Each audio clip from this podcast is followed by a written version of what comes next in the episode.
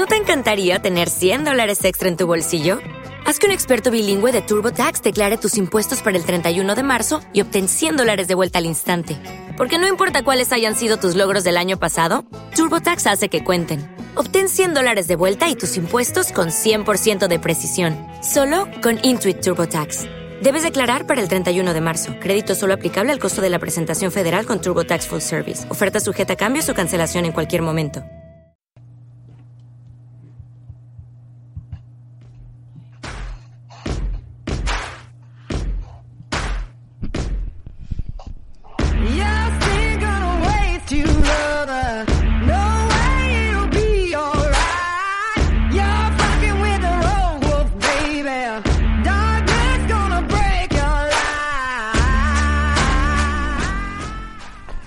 Pues sí, amigos, ya lo habéis oído. Es Dorothy y su canción Missile, que para nosotros se está convirtiendo en el himno nacional de estas dos semanas de cuarentena. Ya sabéis, cuando ella suena es que comienza el terrorífico Plan B. Ya sabéis, ese programa alternativo que nos hemos buscado los de TDN para traeros algo distinto en estos días de confinamiento y cuarentena. Con todos vosotros, pues como viene siendo habitual, un servidor Raúl Casini y me acompaña, como no podía ser de otro modo, eh, Estefanía Chaparro. Muy buenas noches. Muy buenas noches. ¿Qué tal? ¿Cómo llevamos estos días? Un poco... Ya pesado, ya tanto grabar, tanto tanta entrevista y... no salir de casa, ¿no? tampoco, tampoco somos nosotros muy de salir. No, pero bueno, ahora que no puede salir te entran ganas. Te entran ganas, ¿verdad? claro. Bueno, pues como viene siendo habitual todos estos días, siempre tenemos a un invitado que nos cuenta desde su sector cómo se está viviendo toda esta situación. Hoy tenemos al otro lado del hilo telefónico a Noelia, que es profesora de, si no me equivoco, de primaria, ¿correcto? Sí, sí, eh, sí. Vale. Noelia, muy buenas noches, ¿qué tal? Buenas noches. Pues nada, aquí encerradita. Encerradita con los niños, ¿no? Encerradita con niños. Madre mía. Peor, todavía. Que bueno, cuéntame cómo se ha vivido esto desde el sector educativo, no desde el punto de vista de los estudiantes, sino del, del profesorado. Bueno, pues en mi caso y en el de muchos compañeros, porque tengo bastantes grupos por base, en fin, y hablo con bastantes de ellos, mmm, más o menos no lo esperábamos, porque ya había antes estaba hablando, ya se habían cerrado coles en otras comunidades y no esperábamos que esto iba a pasar. Pero bueno, mm, estábamos todos esperando con atención el viernes por la mañana cuáles iban a hacer las instrucciones exactas, estaban los directores esperando. Y hasta última hora de la mañana no tuvimos noticia. La noticia era que el lunes nos dirían. O sea que nos fuimos un poco descolocadillos de los centros. La noticia era que no había noticia. Que no había noticia, exactamente. Bueno, la única noticia era que no había clases, ¿no? Que no, había clases, pero nos fuimos sin saber si teníamos que ir nosotros para organizarnos, si solo eran los niños, aunque se había dicho que era todo, todo toda la comunidad educativa. Mm, no sabíamos si teníamos que organizar clases o si iba a ser telemáticamente.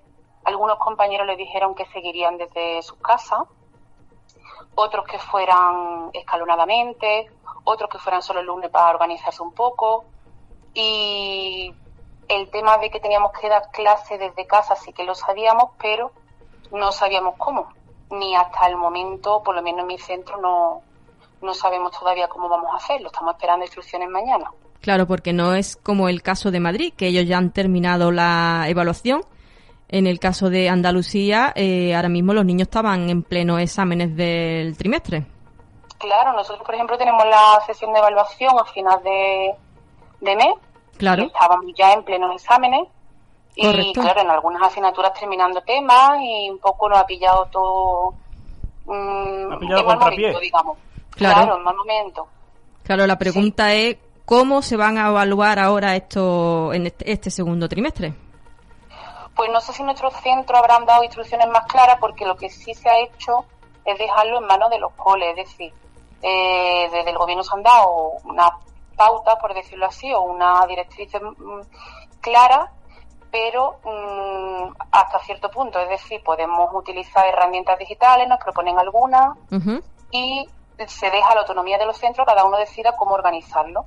Entonces, no sé si en los demás centros ya han dicho algo, pero en el mío concretamente, en el de la mayoría de los compañeros con los que tengo más contacto, no nos han dicho cómo vamos a llevar el tema de la evaluación, si se pospone, si se evalúa con las notas que ya tenemos, o estamos ahí un poco, tenemos todo en el aire. Claro, porque 15 días sin dar clases en un principio, porque esto no se sabe si se va a alargar.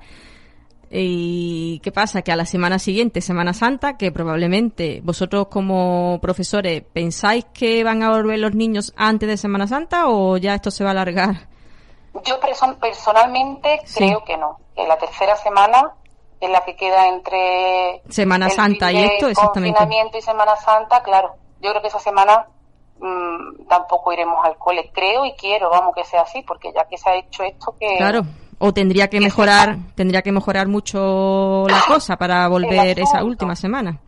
Claro, tendría que mejorar mucho, mucho y no lo veo tan claro. Claro. Yo me imagino que, que, que, seguiremos la tercera semana así. claro. Y durante todo este tiempo, entonces, ¿qué indicaciones os han dado? ¿Que sigan dando temario, mandar deberes, exámenes, cómo lo vais a evaluar? ¿O cómo lo vais? Tampoco lo sabemos, al menos en, mi centro. Algunos compañeros sí que saben que ya le han dicho que den solo repaso, que no adelanten temario. Otros les han dicho que sí, que pueden adelantar temario. Nosotros todavía nada. Mañana ya nos dirán, pues eso, si adelantamos temario, si repasamos o si evaluamos. Claro. ¿Y el tema de los exámenes que tienen pendiente? ¿Tampoco sabes cómo se va a proceder? Los exámenes que tienen pendientes, cada centro decidirá... ¿Cómo hacerlo también, no? Claro, algunos centros darán libertad y otros pues me imagino que dirán pues a través de la siguiente plataforma o a través de plataformas oficiales como Seneca o cada uno como quiera pero mm, dejando registro o eso es lo mismo como cada centro tiene autonomía como quiera pues yo, por ejemplo, que soy especialista en francés, la comprensión oral o la expresión oral, por ejemplo, la podría evaluar recibiendo vídeos de los niños hablando o ya cada uno con la especialidad que sea se puede apañar, hombre, herramientas digitales hay infinitas. Claro, o, se puede hacer. o videollamada y hacer exámenes orales.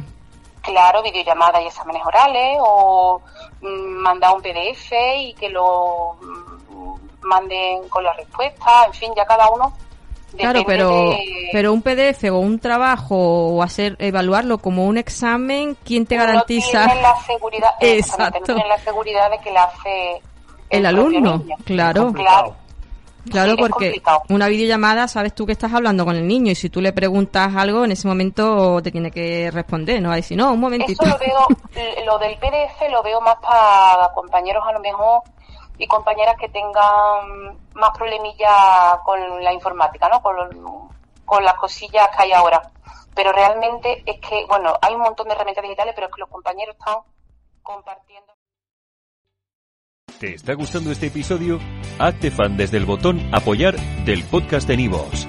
Elige tu aportación y podrás escuchar este y el resto de sus episodios extra. Además, ayudarás a su productor a seguir creando contenido con la misma pasión y dedicación.